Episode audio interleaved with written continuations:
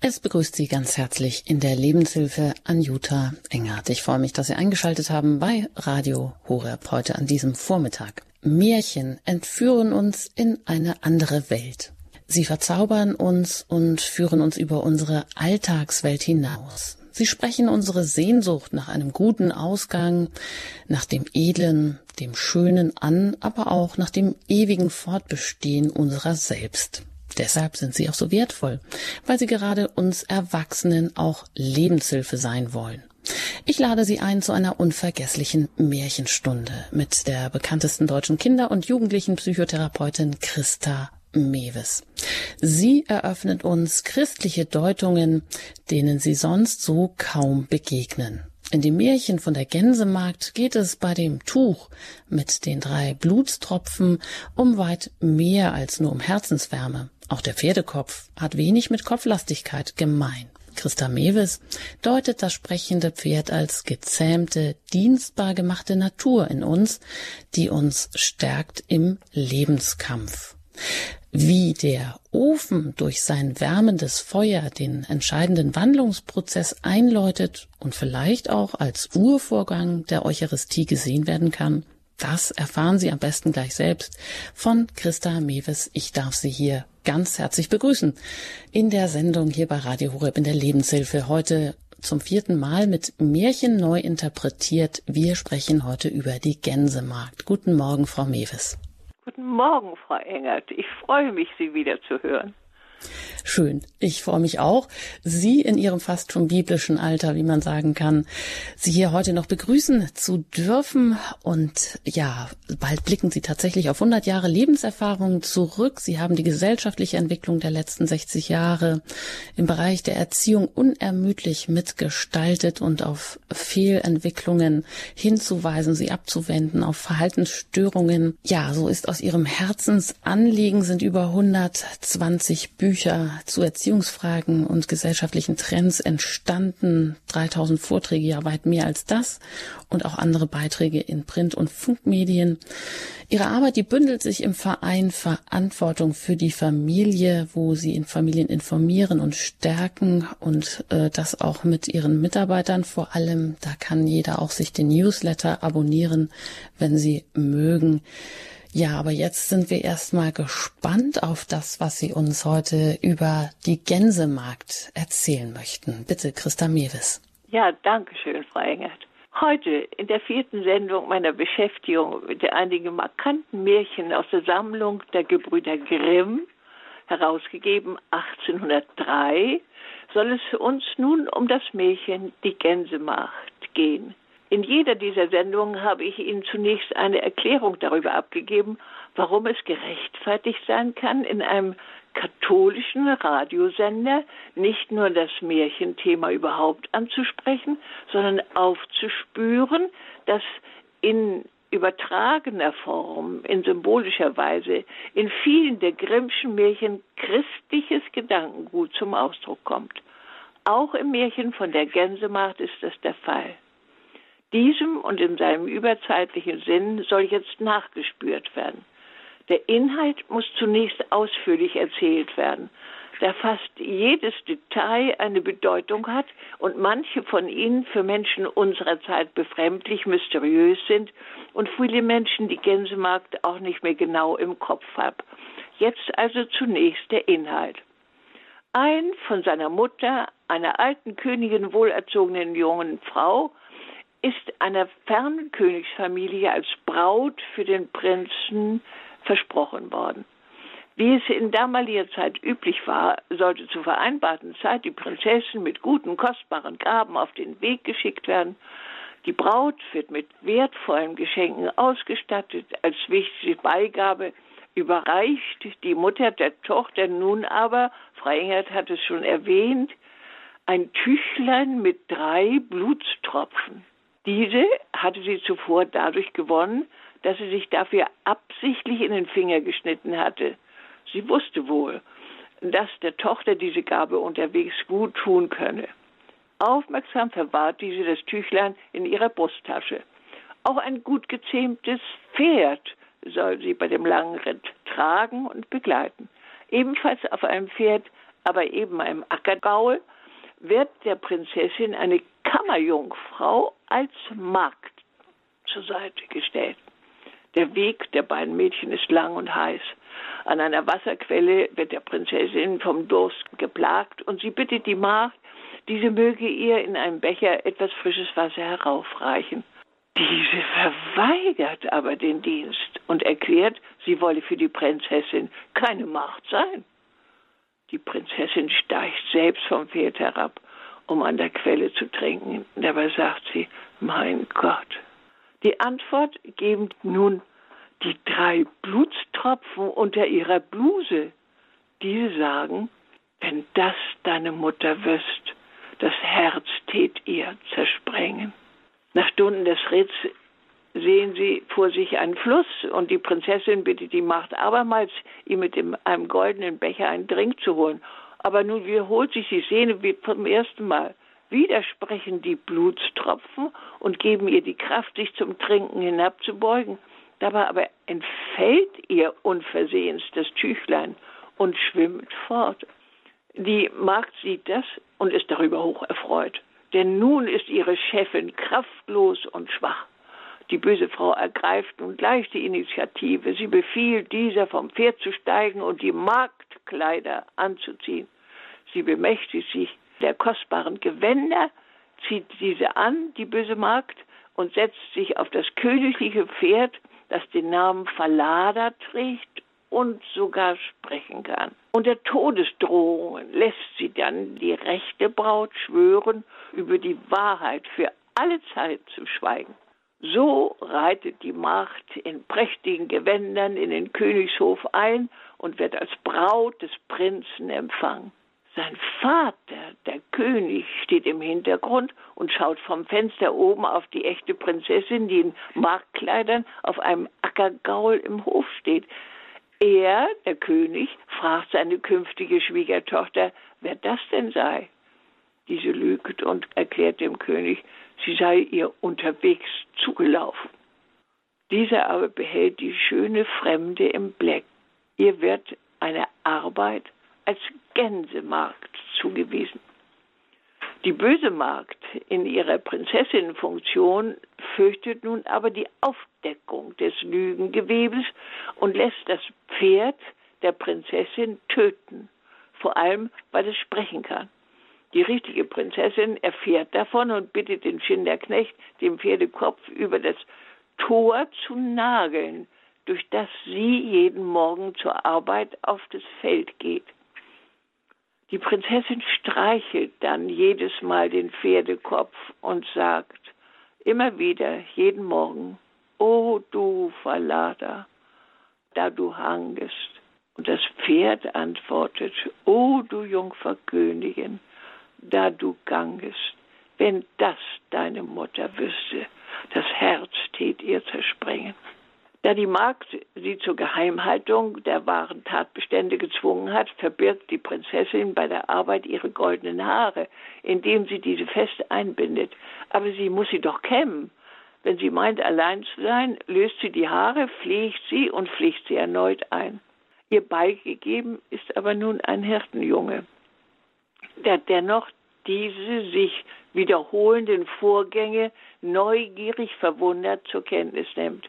Aber er hatte die Absicht gehabt, sich einige goldene Haare der Prinzessin zu erhaschen. Aber um sich gegen die Annäherungen des Knaben zu wehren, spricht die Prinzessin nun den Wind an. Dazu sagt sie folgenden Vers. Wie wie Windchen, nimm Kürtchen, so heißt der Junge, sein Hütchen und lass ihn mitjagen, bis ich mich geflochten und geschnapst und wieder aufgesatzt. Der Wind kommt dahergefegt und bringt das Kötchen dazu, hinter seinem Hut herzulaufen, der ihm vom Kopf geflogen ist. Auf die Dauer ärgert das den Knaben und er klagt dieses täglich wiederholte Verhalten der Prinzessin nun aber dem König. Jetzt beginnt der König das Geschehen zu beobachten.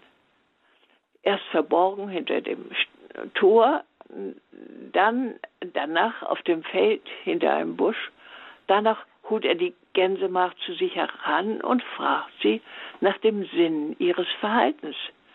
Aber diese fühlt sich durch das Versprechen und durch die Todesdrohung der Macht gebunden. Sie ist nicht in der Lage, dem König die Wahrheit zu berichten.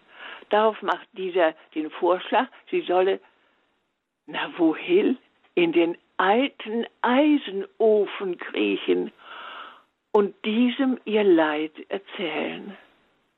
Das geschieht, während der König hinter dem Ofen steht und sein Ohr an die Ofenröhre hält. Die Prinzessin berichtet dem Ofen alles, und dem König ist nun das Betrugsmanöver und damit die ganze Wahrheit bekannt. Darauf teilt er seinem Sohn mit, dass er die falsche Braut bei sich hat und richtet ein Festmahl her. Dort setzt er mit dem Prinzen in der Mitte die wahre und die falsche Braut an dessen beide Seiten und hält eine Rede, in der er mit einer Art Fremdschilderung den gesamten Betrugsvorgang darlegt. Danach fragt er die falsche Braut, wie eine Sachverständige, was für ein Urteil die Betrügerin denn wohl verdient.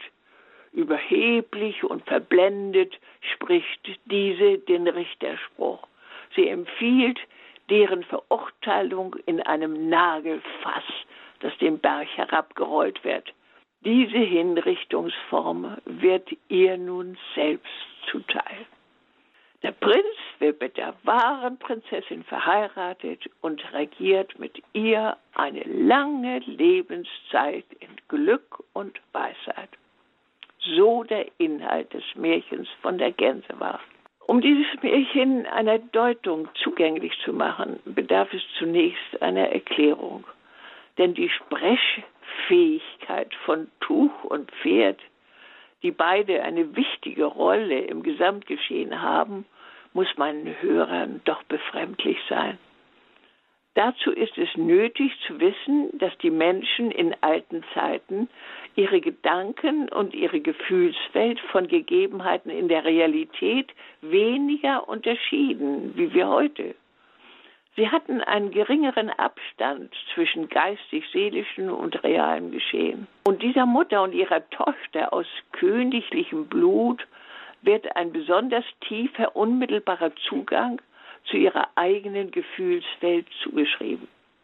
Das heißt, es sind ihre eigenen starken Gefühle, es ist ihre eigene innere Stimme, Sokrates nannte es das Daimonion, die sie auf bestimmte Gegenstände und Gegebenheiten projizieren und diesen so gewissermaßen eine Sprechfähigkeit zuschreiben. Das bedeutet aber nicht, dass diese Geschichte allein in dieser mythischen Sichtweise wurzelt. Sie ist außerdem auch noch sehr anthropomorph, das heißt sehr menschenähnlich. Und die Ränke der bösen Macht lassen sich infolgedessen sehr leicht als böses, betrügerisches Verhalten verstehen, wie es auch in unserer Menschenwelt heute häufig vorkommt. Ich sage Ihnen das jetzt gleich am Anfang, damit Sie diese äh, Gegebenheiten der Märchensprache nicht irritieren und Sie das Ganze nicht als heidnische Magie abtun. Gehen Sie bitte jetzt als erstes mit mir in eine Deutung der Gestalten des Anfangs. Was ist das für eine Königin Mutter? Sie ist in diesem Märchen keine gewöhnliche Frau tief im Walde wie bei Hänsel und Gretel oder gar eine Hexe wie beim Froschkönig, sondern eine gütige Mutter, eine liebevolle, die ihre Tochter in königlicher Weise aufgezogen und deren Vermählung mit einem Prinzen eines anderen Königshauses vorbereitet hat. Sie lässt sich also als eine optimale Mütterlichkeit, elementarer, opferbereiter Liebe in Person deuten. In den Volksmärchen bedeutet Königliches ja meist grundsätzlich das Edle, Gute, Wahre und Schöne. Als Sehnsucht sind Eigenschaften dieser Art wohl überhaupt in jedem von uns Menschen vorhanden. Deshalb zum Beispiel sieht sich die Menschheit in riesigen Einschaltquoten, das sei nun jetzt am Rande gesagt, die Hochzeitsfeste von Königsfamilien heute an, in denen noch Monarchien vorhanden sind. Unbewusst möchte der Mensch in seinem Charakter, in seiner seelischen Befindlichkeit eben königlich sein, beziehungsweise wenigstens königlich werden.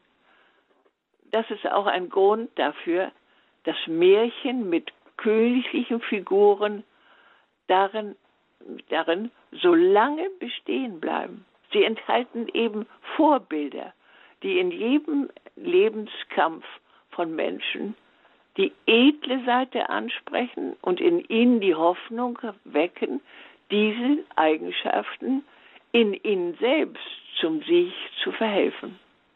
So viel nur nebenbei. Beim Märchen Gänsemacht hat diese Königin in der Erziehung der Prinzessin also eine geistige Seite mit eingebunden, was dadurch zum Ausdruck kommt, dass sie ihr drei Tropfen ihres eigenen Blutes als ein Elixier für gefahrenreiche Zeiten in dem Tüchlein mitgibt.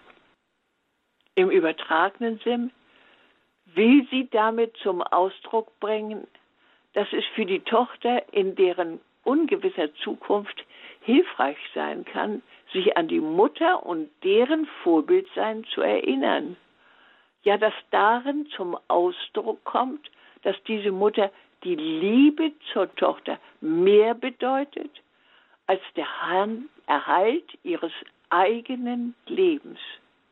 Diese mächtiges beschützen wollen, ihres geliebten Kindes in Gestalt der drei Blutstropfen aus ihrem eigenen Blut, bringt sie so zum Ausdruck und gibt das im Tüchlein der Tochter mit. Um das zu verstehen, brauchen wir jetzt einen kleinen Exkurs. Durch dieses Verhalten der Mutter leuchtet nämlich eigentlich schon der christliche Hintergrund dieser Geschichte auf. Denn diese Königemutter vollzieht ja mit ihrem Blutstropfen eine Handlung, die den gleichen Sinn hat wie Jesu Blutopfer am Kreuz.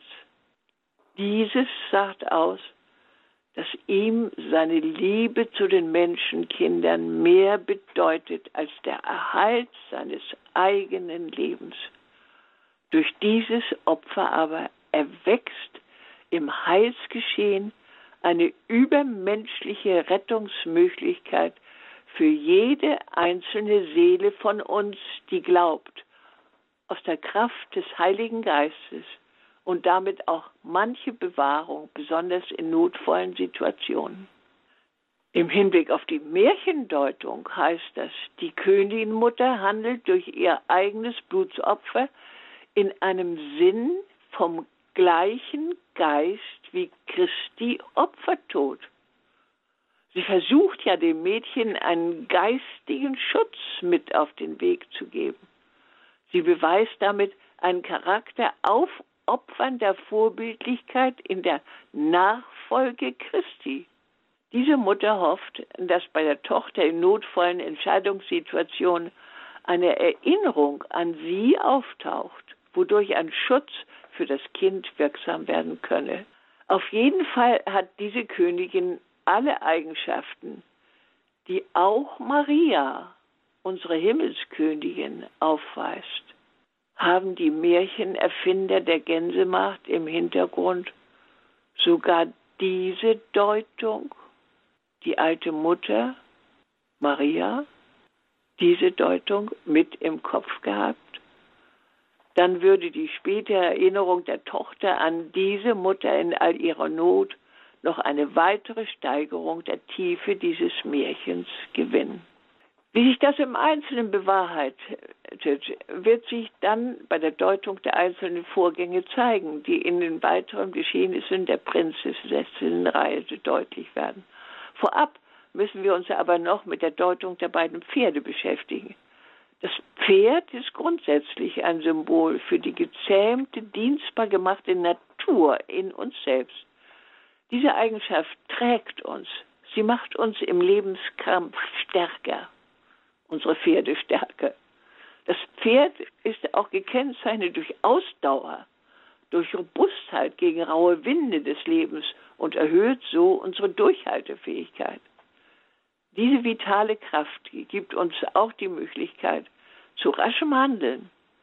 Gezähmt zwar, aber dennoch mit einer hohen Potenz. Im Märchen kommt auch zum Ausdruck, dass es verschiedene angeborene Pferdestämme gibt. Die einen lassen sich durch besondere Züchtungserfolge zu Turnieren hochzüchten, andere mit weniger genetischem Potenzial dieser Art lassen sich nur für Ackergäule verwenden.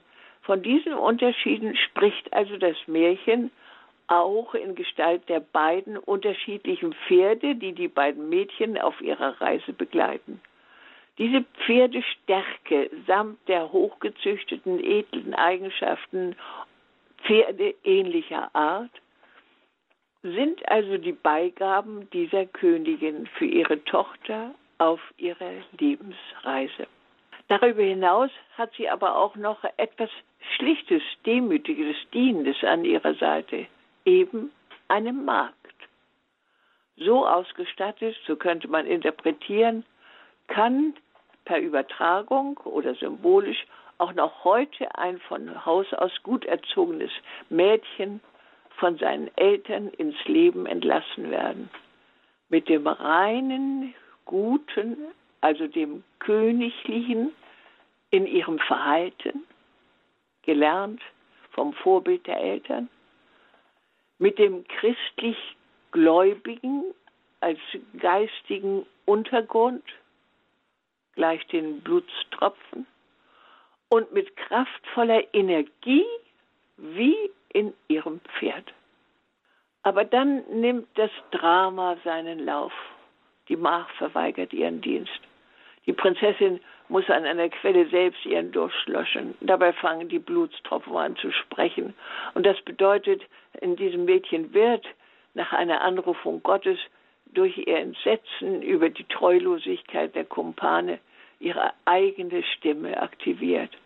Aber traurigerweise entgleitet der Prinzessin bei der zweiten Dienstverwaltung der Magd das Läppchen mit dem Blutstropfen beim sich einbringen über die Wasserquelle entfällt es ihr. Es lässt sich hier interpretieren, dass die junge Frau erschreckt von der unverschämten Dienstverweigerung zunächst mit Kopflosigkeit reagiert. Das heißt, das Vorbild der Mutter, vielleicht sogar deren souveränes, sachlich kühles Verhalten in ähnlichen Situationen, kommt nicht zum Tragen. Hätte sie dieses eingesetzt, hätte sie die Krise am Fluss vielleicht besser bestanden. Der Verlust des Tüchleins also das, des geistigen Rückhalts, versetzt die Prinzessin nun in einen Status der Hilflosigkeit im Hinblick auf alles, was die betrügerische Dienerin jetzt inszeniert. Kalt nimmt diese nun in allen Einzelheiten den Platz der Prinzessin ein. Solche Vorgänge haben hier nun zwar einen märchenhaften Tonfall, sie sind aber in unserer Menschenwelt auch nichts Ungewöhnliches. Jemand im nahen Umfeld zum Beispiel will ich ein bisschen als Beispiel bringen. Jemand im nahen Umfeld spielt falsch. Er oder sie überschreitet seine oder ihre Grenzen. Er oder sie versucht, die Stellung des anderen mit widerwärtigen Methoden einzunehmen. Er oder sie will allein die Macht haben. Er oder sie trickst mit Lügen und Täuschungen aus das gibt es wirklich auch genug, reichlich in unserer modernen Welt. In solchen Fällen lassen sich Einblicke in moralisch höchst bedenkliche Verhaltensweisen gewinnen, wie wir das in unserer modernen Umwelt immer wieder zu sehen bekommen. Durch ihre Übergriffe auf Unschuldige lassen sich mit Entsetzen und Abscheu solche falschen Spiele nicht selten bis zur Totalvernichtung der Opfer auch in unserer Welt heute fast täglich beobachten.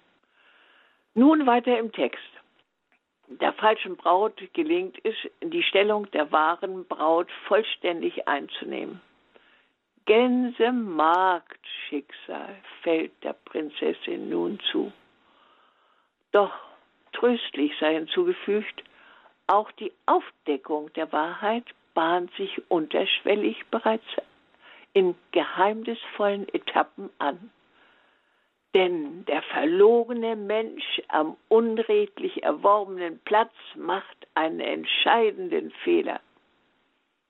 Laut Märchen lässt die böse Frau, die unrechtmäßig den Platz am Könighof eingenommen hat, nun das Pferd, das königliche Pferd töten, das sie fälschlicherweise in Besitz genommen hat.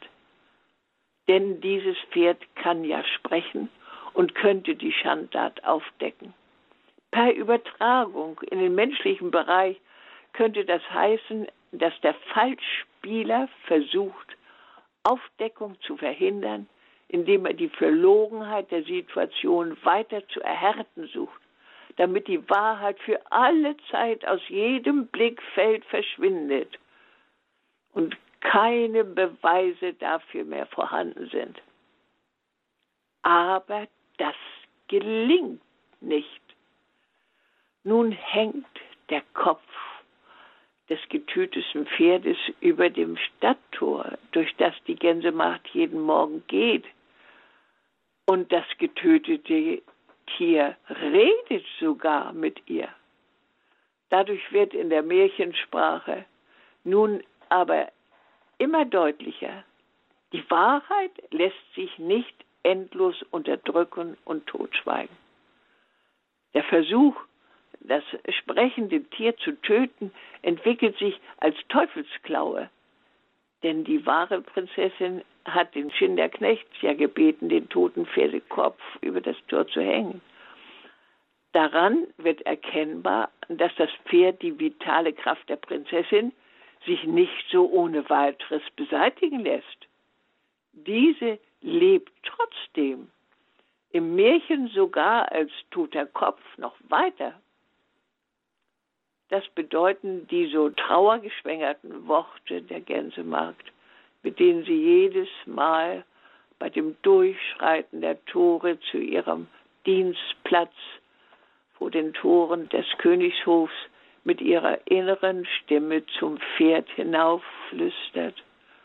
O Verlader, da du hangest, und die schmerzberührende Antwort erhält. O Jungfrau Königin, da du gangest, wenn das deine Mutter wüsst, das Herz tät ihr zerspringen. Danach kommt der Hirtenjunge Kürtchen ins Spiel. Diese Untriebe lassen sich dadurch wohl als Versuche erotischer Annäherung deuten, für die die Prinzessin in ihrer Situation aber keinerlei Sinn hat. Hauptsächlich quält und bestimmt das Lügengebäude doch ihre Gedanken. Er aber will ein goldenes Härchen von ihrem Haar erwischen, hat er gesagt. Aber immerhin kann sie den Wind beschwören, um damit Kürtchen von sich fernzuhalten, um sich wenigstens beim Kämmen der Haare ein winziges Stück ihrer Freiheit und Wahrheit zu bewahren. Das will sagen, das Edle, das Wahre, hier in Gestalt der goldenen Prinzessin Haare, lässt sich nicht einfach abschaffen. Und wie es sich im Märchen bald zeigt, diese jetzt schon, diese Windbeschwörung, nur scheinbar zusammenhanglos, äh, dient doch der Annäherung an die Aufdeckung der Wahrheit. Im Märchen wird Kürtchen nämlich unbewusst und ungewollt nun zum Zwischenträger. Denn er beklagt sich beim König über die Gänsemacht und diese seltsamen Vorgänge. Und das ist für diesen die Stunde zum direkten Eingriff. An dieser Stelle rückt also endlich dieser weise König in die Szene. Zumindest ist er eine Art König Salomo. Er hält sich lange zurück, hat das Mädchen in seiner Schönheit bei seiner Ankunft aber zunächst nur abwartend in den Blick genommen, greift nun dennoch nicht gleich ein, sondern verhält sich vorsichtig, langmütig und klug originell, bevor er direkte Hilfe vollzieht. Er geht zunächst abwartend auf die junge Frau zu und befragt sie. Diese weist ihn auf ihren Schweigeeid hin. Daraufhin macht er den Vorschlag, die geistige Lähmung zu überwinden, indem sie ihre Geschichte dem alten Eiseofen erzählt. Was für eine Bedeutung hat dieser Ofen denn nun in der Geschichte? Muss man sich unbedingt fragen. Ein Ofen, was macht er denn? Verarbeitet tote Natur durch Feuer und schafft so Wärme gegen den Kältetod. Im Ofen wird also tote Naturmaterie zur vitalen Überlebensenergie verändert. Im Ofen geschieht also durch Feuer ein Wandlungsprozess. Was soll sich wandeln, indem die junge Frau in den kalten Ofen kriecht und diesem ihr elendes Schicksal erzählt? Sie soll den Vorgang offenbar selbst darstellen. Und dadurch soll sie erstmal die ganze Schändlichkeit herauslassen. Dadurch kommt die Wahrheit nun auch ans Licht, ohne weiter durch psychische Lähmung, hervorgerufen durch Todesdrohungen, bestehen zu bleiben. Per Märchen weiß der weise König mit dem Ohr an der Ofenröhre nun Bescheid und nimmt zügig die Sache direkt in die Hand. Es drängt sich hier geradezu die Deutung auf, dass mit diesem König vielleicht, ich stelle anheim, nicht nur der weise Salomo, sondern in seinem Verhalten mit uns Menschen sogar unser Gott, unser Herr, angedeutet sein will.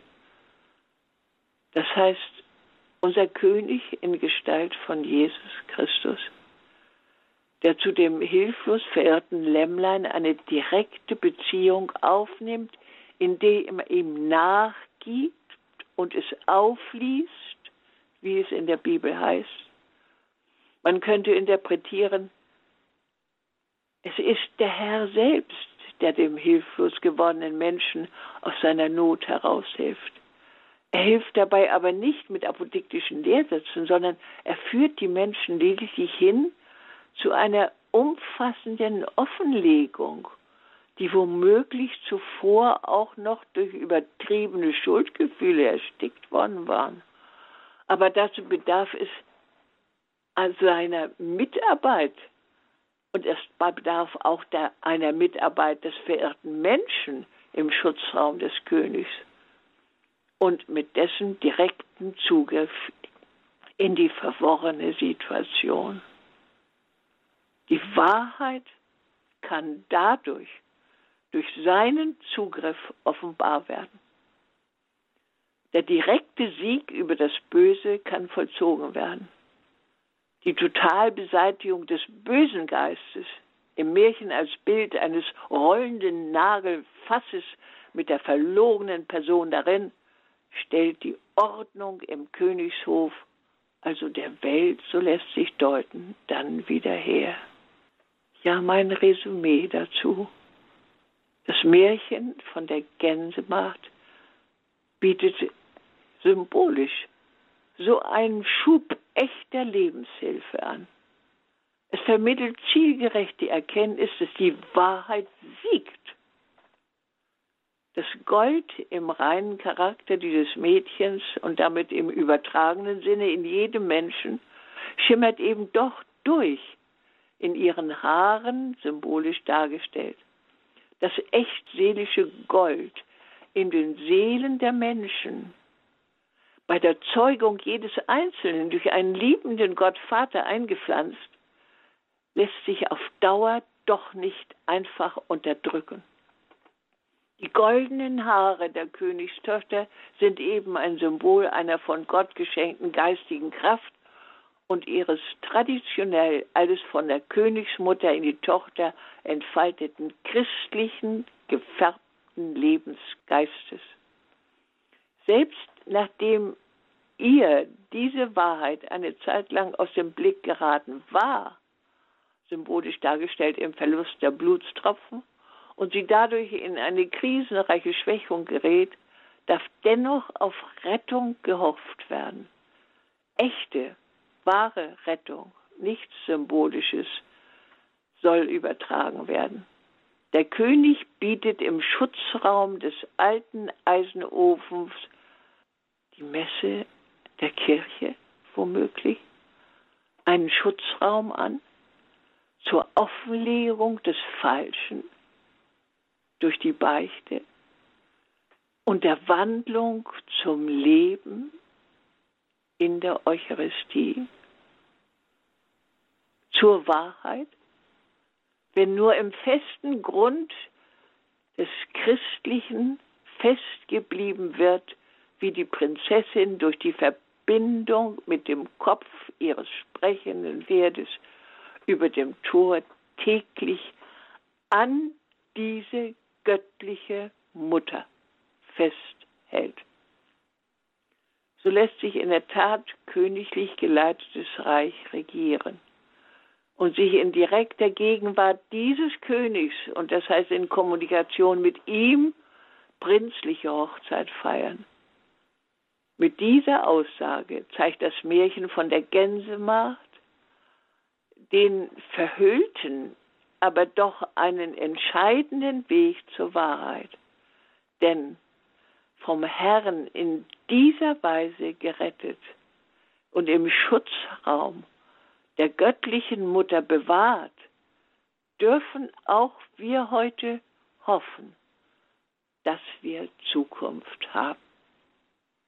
Ein herzliches Dankeschön an Christa Mewes, die bekannteste deutsche Kinder- und Jugendlichenpsychotherapeutin. Heute ist sie hier zu Gast in der Lebenshilfe bei Radio Horeb und hat über die Gänsemarkt gesprochen. In einer Reihe Märchen neu interpretiert war das oder ist das hier heute die vierte Sendung. Und ähm, Frau Mewes, Sie haben uns da ganz neue Horizonte eröffnet. Ähm, und dieses Märchen in beeindruckender Weise christlich gedeutet.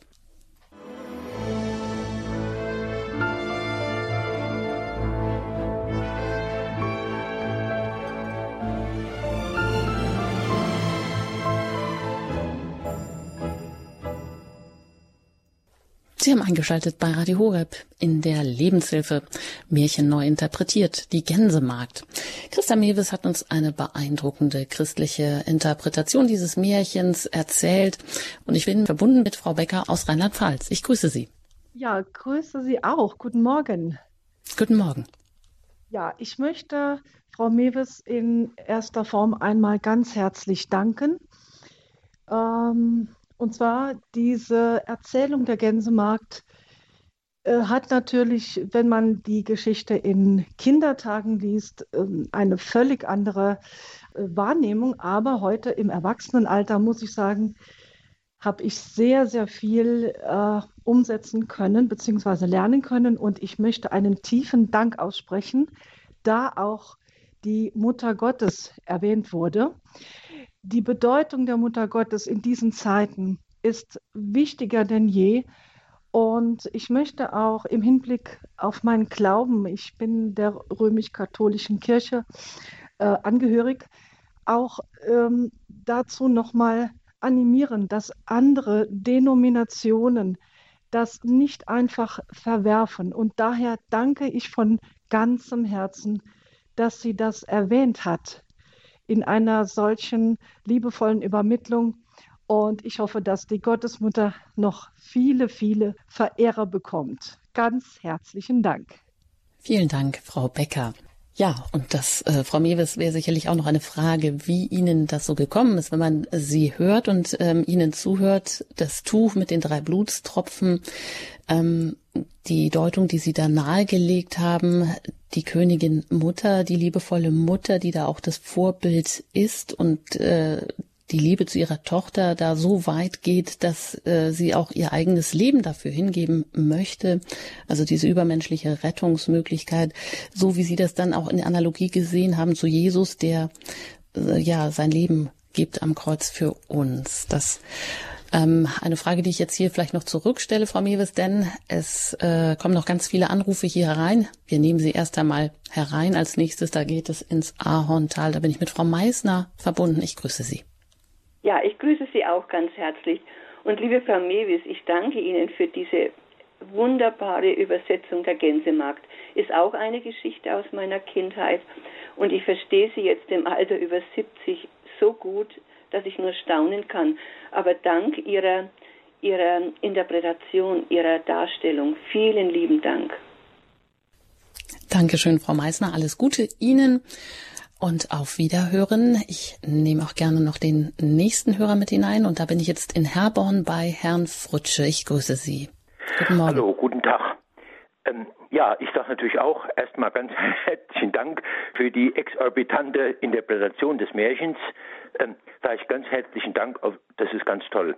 Ich habe eine konkrete Frage. Ich, ähm, ist das Märchen äh, geeignet im Kindergarten, im Waldkindergarten, wo ich ähm, seit vielen, vielen Jahren Märchen vorlese und vortrage?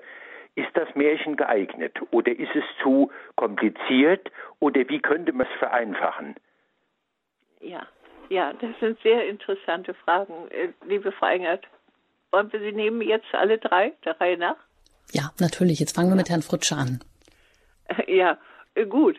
Äh, also das ist ja grundsätzlich eine Frage. Immer wieder fragen mich Mütter, ist, kann man es überhaupt mit den Märchen, wo es doch irgendwo auch immer sehr drastisch zugeht, zum Beispiel mit dem Nagelfass, nicht?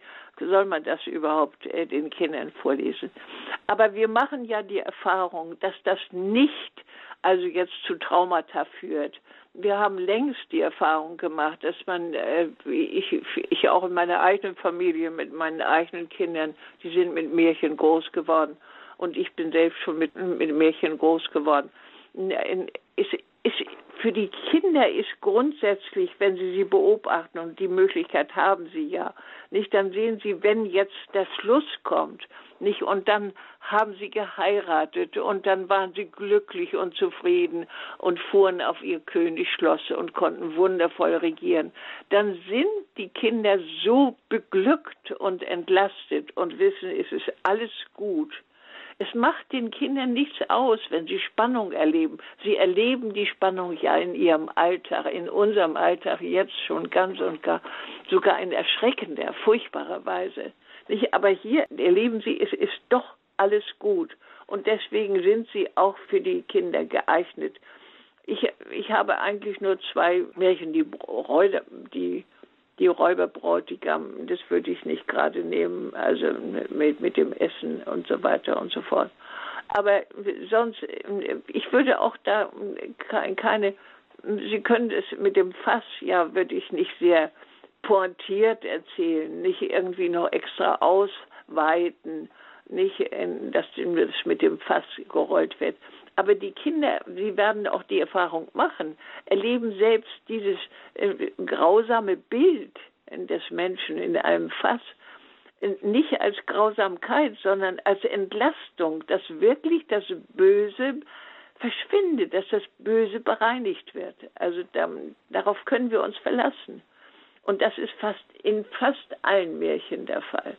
Nicht? Und äh, es ist natürlich unterschiedlich, wie weit der christliche Hintergrund, wie tief sind. Aber in Bezug auf die Länge muss man natürlich ein bisschen gucken, wem man die Märchen erzählt. Also je älter die Kinder sind, wenn sie jetzt schon im dritten Schuljahr sind und jetzt bei Homeschooling äh, eben noch nicht bis zum eigenen Lesen fortgeschritten sind, und man kann man ihnen gut auch solche langen Märchen vorlesen. Und sonst kürzt man vielleicht ein bisschen. Nicht? Äh, aber es ist auch das Kürzen taucht eigentlich nichts. Dieses einmal, zweimal, dreimal, dieses, äh, diese Wiederholungen äh, gehören ja mit auch in, ja, in, in das Eigentliche von bedeutsamen Ereignissen.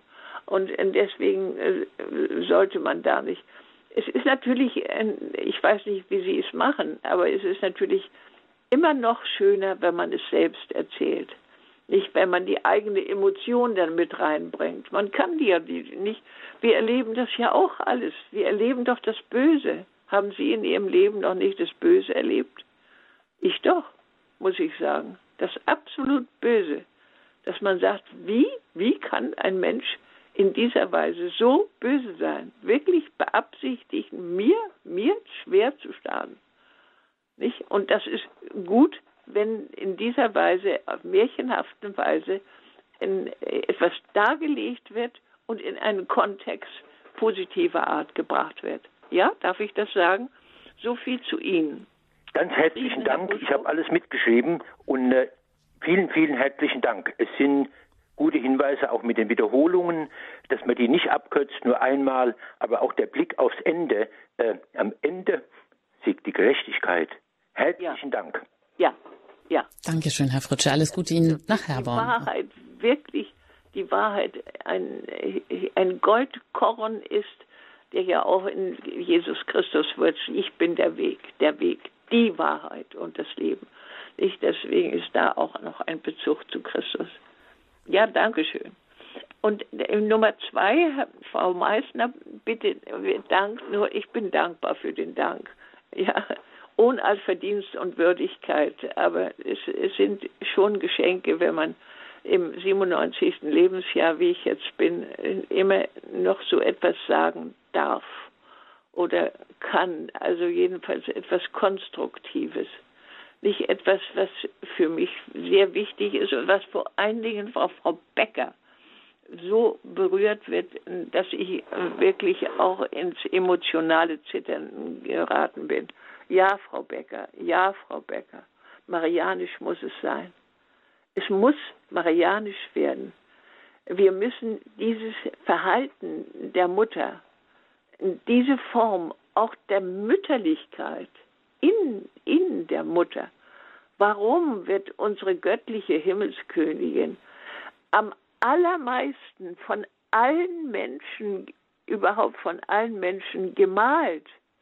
So, so, so wieder und wieder und wieder in was für wundervollen Gemälden. Warum? Weil sie nicht aufgebbar ist. Gebt die Mutter auf und ihr gebt euch und eure Zukunft auf. Und das haben sie angedeutet und das ist ja so. Und es ist nicht nur in der Mütterlichkeit an sich, sondern es ist auch in der Geistigkeit der Mütterlichkeit, die dann eben auch wieder ja, Bibel viel verständlicher macht. Viel verständlicher, weil das große Magnificat der Mutter, nicht der, der, der schwangeren Maria zum Beispiel. Und vor allen Dingen auch das ungeheuerliche erste große Jahr. Ich verstehe zwar nicht, was du mit mir vorhast, etwas Ungeheuerliches, das es gar nicht gibt und das die Menschen verhöhnen werden. Ein uneheliches Kind in Israel, um Himmels Willen, was ist das? Uneheliches war es übrigens nicht. Sie war ja im Grunde schon versprochen mit, äh, mit Josef. Unehelich war es nicht, aber ein, ein Kind zu früh oder zu schnell, bevor also wirklich das Hochzeitsfest stattgefunden hat. Ich weiß es nicht genau, wie es ist.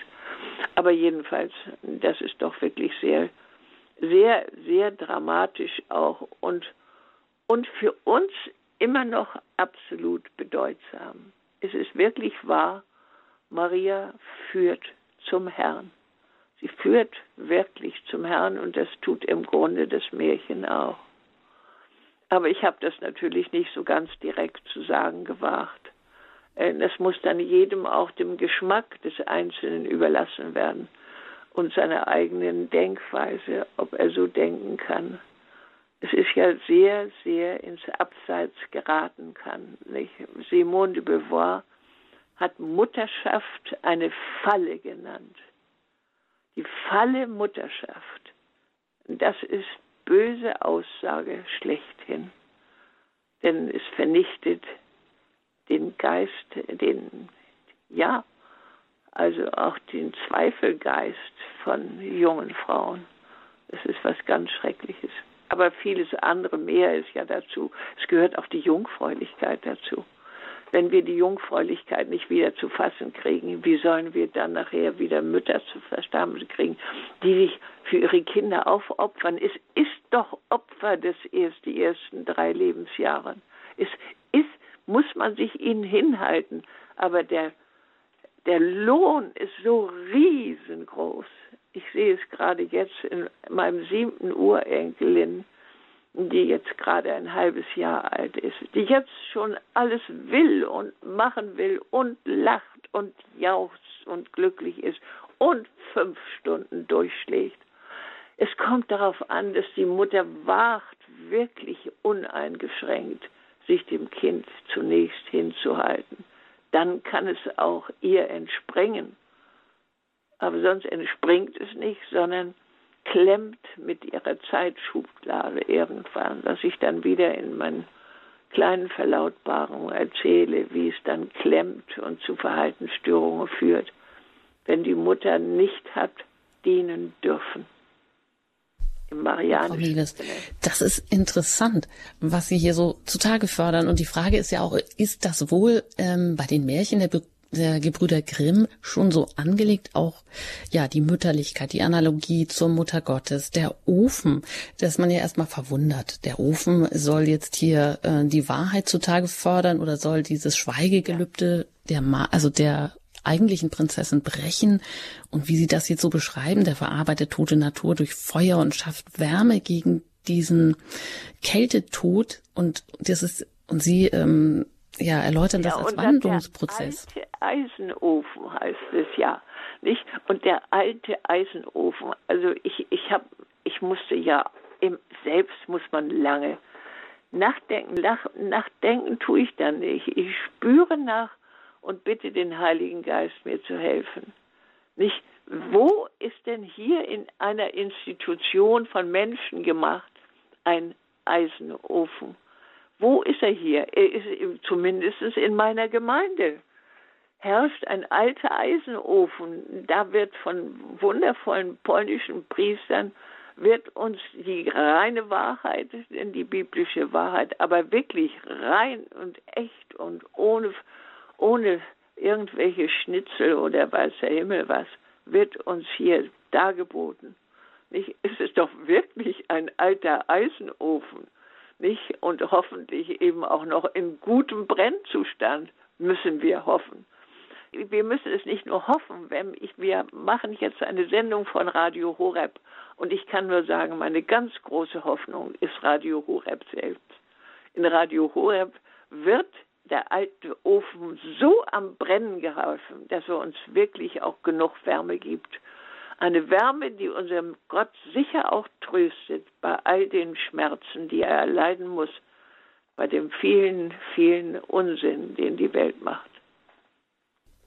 Frau Mewes, gibt es denn noch ein Buch zu dieser Sendereihe Märchen neu interpretiert? Sie haben ja mein Buch geschrieben, Träume und Märchen als Spiegel der Seele.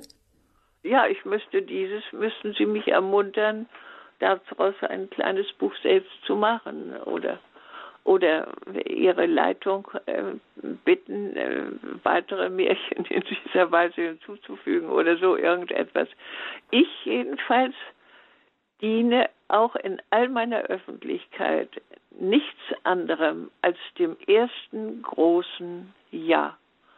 Dieses große Ja ist für mich von Anfang und Ende das Eigentliche gewesen, nicht ein eigentliches Hindrängen in die Öffentlichkeit sondern ich habe immer nur Ja gesagt, wenn man mich gerufen hat. Und das hatte sehr viel Sinn, hat sich gezeigt. Ja, dann dürfen wir auch noch hoffen, dass Sie noch weiter in die Öffentlichkeit gerufen werden, sofern Sie das auch können, Frau Mewes. Ich möchte Ihnen hier ein ganz herzliches Dankeschön aussprechen, ähm, auch im Namen aller, die hier zugehört haben. Auch so ist, denke ich, doch die wichtige Botschaft angekommen und auch das Lob und ähm, zu Ihnen äh, rübergekommen, genauso wie Sie ja uns auch genau diese, das Märchen der Gänsemarkt heute eben mit einer ganz neuen christlichen tiefen Dimension hier nahegelegt haben. Ich möchte Ihnen alles Gute wünschen und ja, herzlich danken für diese Sendung, für diese Reihe, von der es jetzt vier Sendungen gab, Märchen neu interpretiert und wir werden sehen und lassen uns Überraschung, ob es noch weitere gibt. Alles Gute Ihnen und auf Wiederhören, Frau Mewis. Ja, und herzlichen Dank Ihnen auch, Mutter Engert, die es neben ihrer Kinderarbeit auch Dankeschön. schon erwachsenen, schon halb erwachsenen Kindern das wundervoll leistet und mir so getreulich bei so vielen Sendungen zur Seite gestanden hat.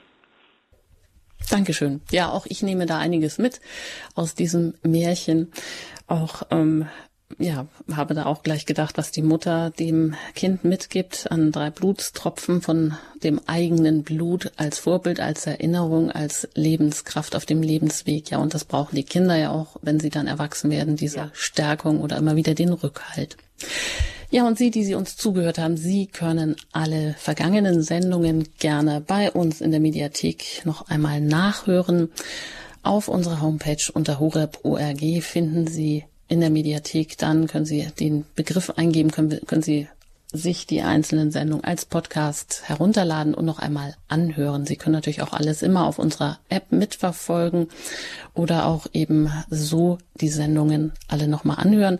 Wenn Sie diese Möglichkeiten nicht haben sollten, dann können Sie auch den CD-Dienst kontaktieren und den erreichen Sie unter der 08328 21120 und dort können Sie diese Sendungen als CD bestellen und eine Spende ist auch immer herzlich willkommen. Ja, zu Frau Mewes, da bekommen Sie natürlich auch immer noch Informationen auch zum Verein Verantwortung für die Familie oder die Kontaktadresse und da finden Sie auch unter unserem Tagesprogramm beim Infobutton noch nähere Informationen. Ich danke Ihnen ganz herzlich für Ihr Interesse, für Ihre Anrufe und Ihre Bereicherung dieser Sendung und wünsche Ihnen noch einen gesegneten Tag. Ihre Anjuta Engert.